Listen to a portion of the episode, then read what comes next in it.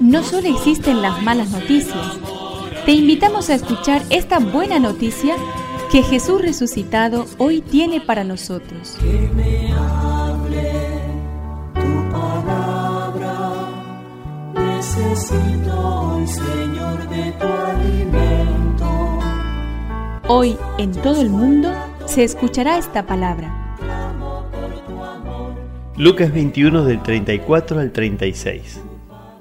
Jesús dijo a sus discípulos, tengan cuidado de no dejarse aturdir por los excesos, la embriaguez y las preocupaciones de la vida, para que ese día no caiga de improviso sobre ustedes como una trampa, porque sobrevendrá a todos los hombres en toda la tierra.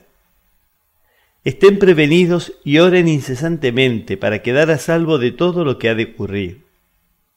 Así podrán comparecer seguros ante el Hijo del Hombre. Que me aliente tu espíritu, necesito que me llenes de valor.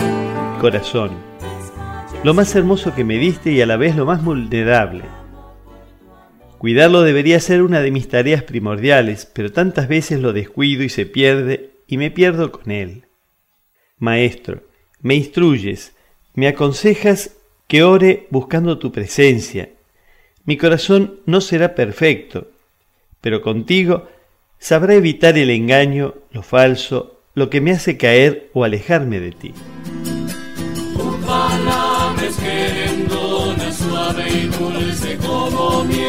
Es una contribución de la parroquia catedral para este año misionero diocesano.